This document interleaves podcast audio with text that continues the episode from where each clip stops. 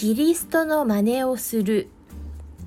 コリント人への手紙第25章17節。ですから誰でもキリストのうちにあるならその人は新しく作られたものです。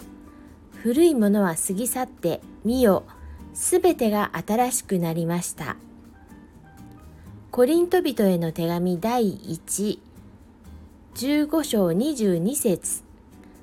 アダムにあってすべての人が死んでいるようにキリストにあってすべての人が生かされるのです。新しく作られたとはパウロの中に創世記にある創造があったと思われます。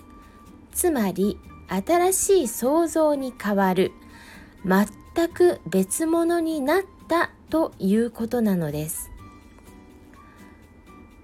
コリント人への手紙第2の3章18節に主と同じ姿に変えられていくとあります。そのために私たちは一体何をすべきでしょうか手本となられたキリストの真似をすることを具体的に考えてみましょう。